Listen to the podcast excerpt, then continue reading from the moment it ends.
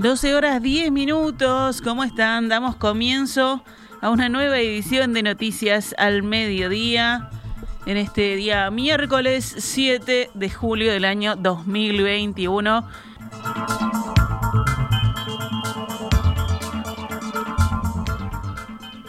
Con los votos de la coalición multicolor, la Cámara de Senadores respaldó esta madrugada al ministro de Salud Pública Daniel Salinas y a la ministra de Economía Azucena Arbereche, que fueron interpelados por el Frente Amplio a raíz de la estrategia que siguió el gobierno para enfrentar la pandemia de COVID-19. 18 horas después del comienzo, la sesión se levantó sobre las 4 de la madrugada. Esta mañana, en diálogo con En Perspectiva, el senador y miembro interpelante Daniel Olesker habló de las utilidades que dejó la interpelación hay, digamos, por lo menos un debate que se sustenta en lo que fueron nuestras dos tesis, digamos, ¿no? Que yo presenté al comienzo y que luego desarrollé. Una, hubo muertes evitables. Dos, la pandemia fue víctima del ajuste fiscal. Segunda utilidad, efectivamente, el ministro reconoció que hay muertes evitables, que es un concepto no chicanero, que no es un concepto que lo único que pretende es decir, vos tuviste culpa de esto, tuviste culpa de aquello, sino que efectivamente eh, es un concepto técnico, surge de la Organización Mundial de la Salud, este, tiene que ver con la relación entre, eh, con una política pública versus los resultados y que en este caso concreto para nosotros tenía que ver con la política de no reducción de la movilidad. Y el ministro reconoció que efectivamente cuando viene la cepa P1, una parte eh, eh, de, la, de la explicación de las muertes tuvo que ver con no haber reducido la movilidad. El senador insistió en que el concepto de muertes evitables fue reconocido por el propio ministro Salinas. El gobierno sostuvo hasta ayer, en la segunda intervención del ministro, que el concepto de muertes evitables era un concepto de politiquería. Miserable, nos llegaron a decir. Y el ministro reconoció este, que era un concepto técnico y que había responsabilidad de la política de salud en las muertes evitables. Durante la sesión, el ministro Salinas señaló que se ha demostrado en forma cabal que más del 85% del incremento de los fallecimientos en Uruguay se debió al ingreso de la variante P1 surgida en Brasil, que provocó un aumento de la letalidad del 180%. El 15% restante del aumento responde a lo que son las condiciones de la movilidad previas. En diálogo con En Perspectiva, el senador nacionalista Gustavo Penades dijo que todos lamentan las muertes, pero que el Frente Amplio pone un énfasis indebido al término muertes evitables y que hay una clara intención de hacerle decir al ministro algo que no dijo y comparó la situación con cifras de fallecimientos durante el gobierno del Frente Amplio. El Frente Amplio creo que en una actitud bastante este, violenta, porque atribuirle la muerte o la evitabilidad de muertes al gobierno, a los partidos políticos que integramos el gobierno, es de una magnitud y de una delicadeza que yo me permito de resaltar. ¿Y por qué? ¿Y por qué es lo mismo que yo les atribuyera a ellos las muertes por la violencia como que habían sido muertes evitables durante su gobierno, fueron más de 3.000, y que ellos son los grandes responsables o son casi que eh, los homicidas que eh, ocasionaron esas muertes, o con este, lo vinculado a cuando en el Uruguay se, se, lo, se llegó la, la gripe H1N1 y las muertes que lamentablemente en ese momento también se vivieron y así sucesivamente. Por otra parte, el senador aseguró que la oposición se equivoca, producto de que no tiene ni siquiera la honestidad intelectual de reconocer que esto no es producto solamente de decisiones acertadas por parte del gobierno, sino de la adhesión de medidas que los ciudadanos tomamos, dijo Penades. Yo me quedo con la serena tranquilidad de que, por supuesto, sin tener el 100% de la razón de nuestro lado, habiéndose cometido errores, sin lugar a dudas, habiéndose podido hacer las cosas mejor, el resultado a la postre va a marcar que el Uruguay tomó las medidas acertadas en el momento indicado y con las herramientas que se tenía desde el punto de vista económico y desde el punto de vista sanitario para un combate bastante efectivo contra el coronavirus. Consultado sobre qué utilidad destaca de la interpelación, el senador nacionalista afirmó lo siguiente. Lo único que rescato es las diversas visiones que se tienen por parte de los senadores del Frente Amplio, porque alguno llegó a decir, este, el senador Vergara, que todo no era ni blanco ni negro y que la razón no estaba de un solo lado. Inmediatamente después, la senadora Quechichán nos, este, enrostró la responsabilidad en las muertes y en este, las decisiones equivocadas y en la política desastrosa de vacunación que había sido la política llevada adelante por el Uruguay. Renglón seguido, el senador Sánchez hablaba de que se estaban volando todos los puentes por parte del oficialismo cuando se niega a dialogar, etcétera, etcétera. Y renglón seguido, el senador Olesker salió acusándonos nuevamente de la responsabilidad en las muertes y en este, la tragedia que se estaba viviendo en nuestro país con relación al coronavirus.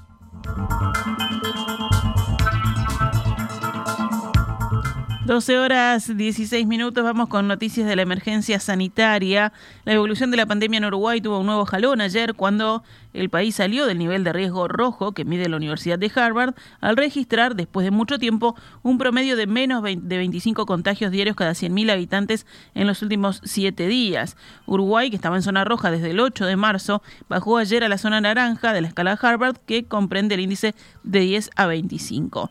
Montevideo bajó a nivel naranja luego de permanecer en el rojo desde el 24 de febrero pasado. El departamento de Canelones también salió de la franja de máximo riesgo.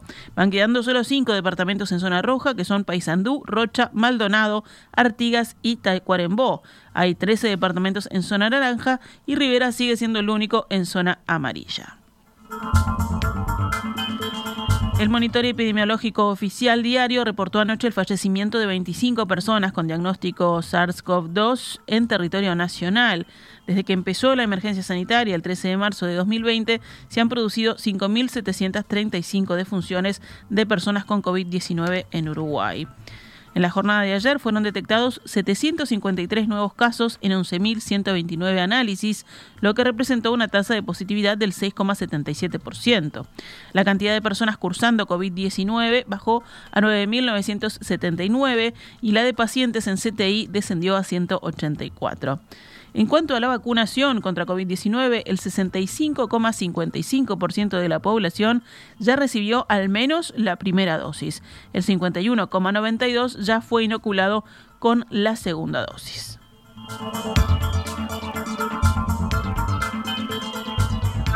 Las autoridades de la educación anunciaron las fechas de regreso a las clases presenciales de liceos y UTU. El próximo lunes 12 de julio retornarán a los centros los grupos de primero, cuarto y sexto años, según informaron en conferencia de prensa el ministro de Educación y Cultura, Pablo da Silveira, y el presidente del Consejo Directivo Central de la ANEP, Robert Silva. El lunes 19 de julio volverán a la presencialidad los grupos de segundo, tercero y quinto de secundaria y los equivalentes de UTU. Además, a partir del 19 de julio, las instituciones de educación terciaria, incluyendo la educación universitaria, quedarán habilitadas a volver a la presencialidad. Esta decisión dependerá de cada institución en tanto son entes autónomos. También desde el lunes 19 de julio quedarán habilitados a volver a la presencialidad los grupos de educación especial que aún no habían regresado, así como los cursos de jóvenes y adultos que dependen de la ANEP. Silva detalló que los protocolos se mantienen tal cual fueron establecidos al comienzo del año lectivo, por lo que los grupos de adolescentes y adultos deberán respetar el metro y medio de distancia, entre otros aspectos. Ante estos anuncios, el presidente de la Federación Nacional de Profesores de Enseñanza Secundaria, FENAPES, José Olivera, consideró una real incógnita que estén las condiciones dadas para el retorno a la presencialidad en la educación media. Sería importante transmitir al estudiantado y a las familias en qué condiciones se va a dar este proceso, expresó. Olivera afirmó que al haber menos cantidad de grupos producto de los recortes presupuestales, hay más estudiantes por grupo, lo que va a impactar en que vayan menos días o menos horarios a los centros educativos. Ahí tenemos un primer bloque de problemas, expresó. Estas cosas no pueden quedar libradas a los criterios de las direcciones de los centros educativos, sentenció Olivera. Por último, el presidente de FENAPES afirmó que desde el sindicato siempre han tenido la defensa de la presencialidad plena con garantías y certezas desde el punto de vista sanitario. Vamos con otros temas del panorama nacional. El presidente de la República, Luis Lacalle Pou, recibe una aprobación del 59% y 30% desaprueba su gestión según la encuesta de la consultora Cifra. La proporción que aprueba es un punto menos que la que obtenía en abril y seis puntos menos que la que logró a mediados del año pasado, cuando el 66% evaluaba positivamente su gestión. En tanto, las desaprobaciones siguen siendo minoritarias, pero aumentan sistemáticamente desde que asumió en marzo de 2020, cuando eran de apenas del 16% hasta ahora, cuando alcanzan un 30%, según difundió Canal 12. Por otra parte, si se realiza la comparación de la evaluación actual con la de un año atrás, cuando la gestión alcanzó el pico de aprobaciones, se observa que en todas las filas políticas caen los juicios positivos. Entre los votantes de la coalición multicolor, casi todos aprobaban el desempeño de la calle Pomo en julio de 2020 y hoy los juicios son apenas un poco menos positivos. En cambio, entre los votantes de la oposición, solo un tercio tenía un juicio favorable sobre la gestión del presidente un año atrás y hoy son aún menos, menos de un cuarto. En el informe de cifras se recuerda que a dos semanas de asumir la calle Pou debió enfrentar la pandemia, entonces su gobierno es juzgado sobre todo por cómo se percibe que está administrando esta crisis. Hasta ahora una mayoría amplia de la población apoya al gobierno en su manejo de la pandemia. Esta encuesta se realizó en las últimas dos semanas, cuando los casos y las muertes empezaban a disminuir luego del pico más alto registrado en el país. Fernando Pereira, presidente del pit dijo ayer que se va a llegar al número final de firmas para concretar una consulta popular sobre 135 artículos de la ley de urgente consideración. Por lo que vemos, va a dar para convocar un referéndum, afirmó Pereira en diálogo con el diario El Observador, y añadió, si el número es menor a las 670.000 firmas que se van a entregar a la Corte Electoral, pero el número va a ser mayor, dijo, a estas 670.000. Hoy ya está por encima de ese número Así que dudas no puede haber, fue lo que dijo el titular de la Central de Trabajadores. Los militantes en Montevideo continuarán con la recolección hasta pasado un poco el mediodía de mañana jueves, según indicó Pereira, y el presidente de la Corte Electoral, José Arocena, dijo al mismo medio que ese organismo recibirá las firmas de la Comisión Nacional Pro Referéndum mañana jueves a las 17 horas.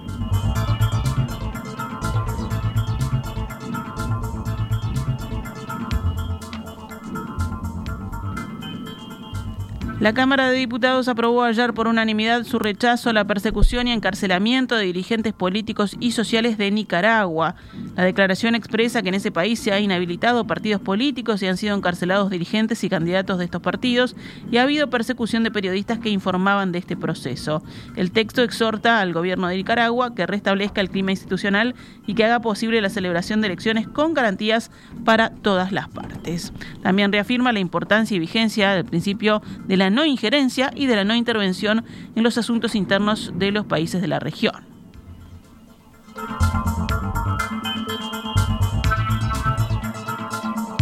La Suprema Corte de Justicia confirmó la condena al expresidente del Banco República, Fernando Caloya, por el delito de abuso de funciones a la pena de 20 meses de prisión e inhabilitación para cargos públicos por dos años y una multa de mil unidades reajustables, equivalentes a 1.337.000 pesos.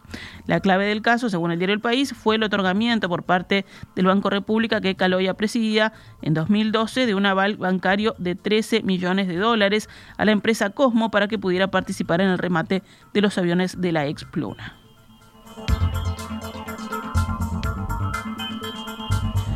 La Mesa Nacional de Colonos y el Movimiento por la Tierra expresaron en un comunicado su profunda amargura y decepción por los diversos hechos que entienden vienen afectando a la familia colona integrada mayoritariamente por pequeños productores rurales.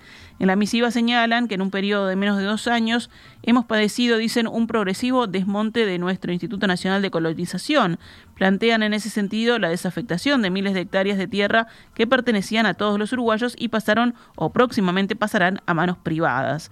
Cuestionan que en plena crisis por la pandemia las rentas subieron más de un 30%, pero critican principalmente sus reparos por el cambio recientemente anunciado en la rendición de cuentas, donde se plantea que los recursos del instituto, estimados en unos 20 millones de dólares por año, se redirigirán al plan de regularización y reubicación de asentamientos. Al respecto indican, nos sorprende a nuestro modesto entender la desinteligencia de trasladar recursos para combatir asentamientos, desarmando un instrumento muy efectivo en lograr ese objetivo que ha servido de traba para que ese flagelo no avance más rápidamente, siendo una de las pocas políticas sociales que fomenta el trabajo digno con permanencia de la familia trabajando en la tierra.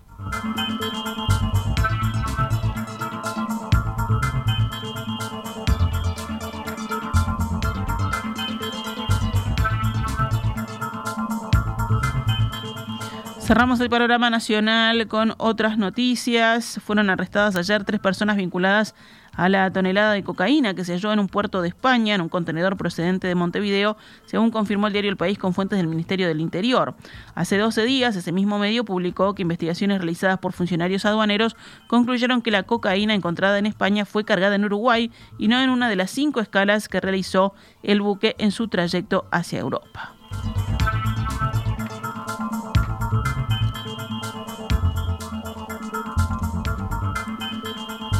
La jefatura de policía de Florida detectó al menos 22 maniobras de venta de vehículos robados a través de redes sociales. El jefe de policía de ese departamento, Rubén Saavedra, explicó a Subrayado que la venta se hace generalmente a través de Facebook y a un precio muy menor al del mercado. Son vehículos que tienen motores limados y diferencias en los chasis.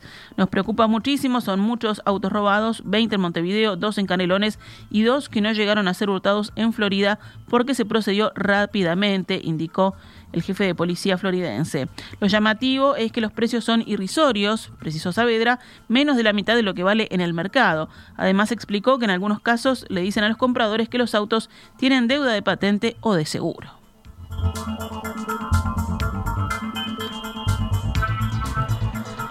Actualizamos a cuánto cotiza el dólar a esta hora en la pizarra del Banco República. 42 pesos con 90 para la compra y 45 con 10 para la venta.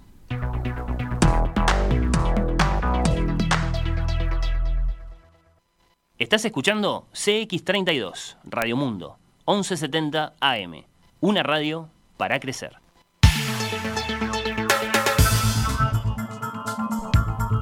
Doce horas 29 minutos. Continuamos en Noticias al Mediodía y vamos ahora al panorama internacional. En Haití, el presidente Jovenel Moïse fue asesinado en su casa por un comando integrado por personas extranjeras, según anunció el primer ministro saliente Claude Joseph. La esposa del presidente resultó herida en el ataque y fue hospitalizada, según dijo Joseph, quien pidió calma a la población y aseguró que la policía y el ejército se encargarán de mantener el orden. Moïse ha gobernado por decreto Haití, el país más pobre del continente americano, después de que las elecciones legislativas previstas para 2018 se retrasaron. Por otra parte, en Haití el primer ministro declaró hoy el estado de sitio, otorgando mayores poderes al Ejecutivo pocas horas después del asesinato del presidente Jovenel Moïse en su domicilio. En estricta aplicación del artículo 149 de la Constitución, acabo de presidir un Consejo Extraordinario de Ministros y hemos decidido declarar el estado de sitio en todo el país, anunció Claude Joseph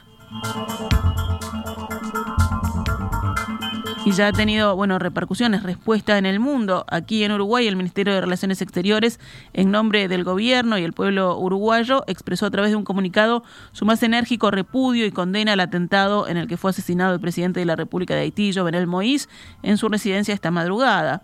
Asimismo, considera que este magnicidio no se puede quedar impune y que todas las medidas a nivel nacional e internacional deben ser aplicadas para llevar a la justicia a los responsables de este bárbaro crimen. A Uruguay le preocupa la estabilidad política y la continuidad del orden democrático en la hermana República de Haití y solicita a todos los actores en ese país a seguir los canales institucionales requeridos por el proceso de sucesión presidencial.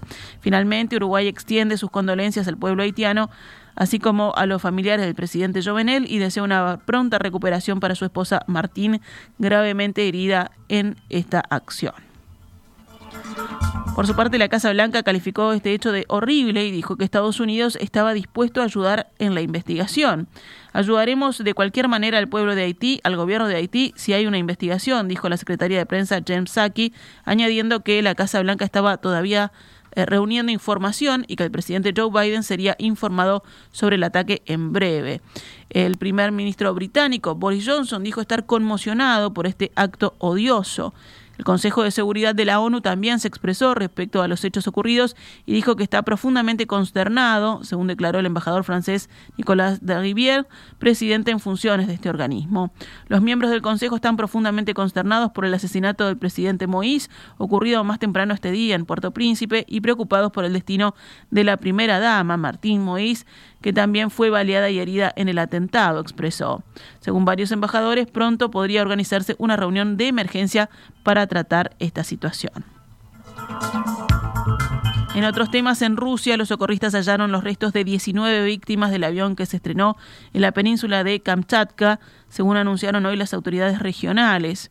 El avión comercial de una pequeña compañía local con 22 pasajeros, dos de ellos menores de edad y seis tripulantes a bordo, desapareció de los radares el martes cuando se disponía a aterrizar en la ciudad costera de Palaná.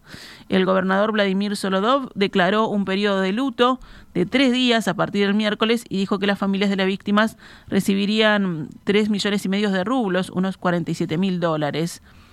En Palaná, Solodov también se reunió con los familiares de los fallecidos en el accidente y les prometió que las autoridades harán todo lo posible para ayudarlos a vivir esta tragedia.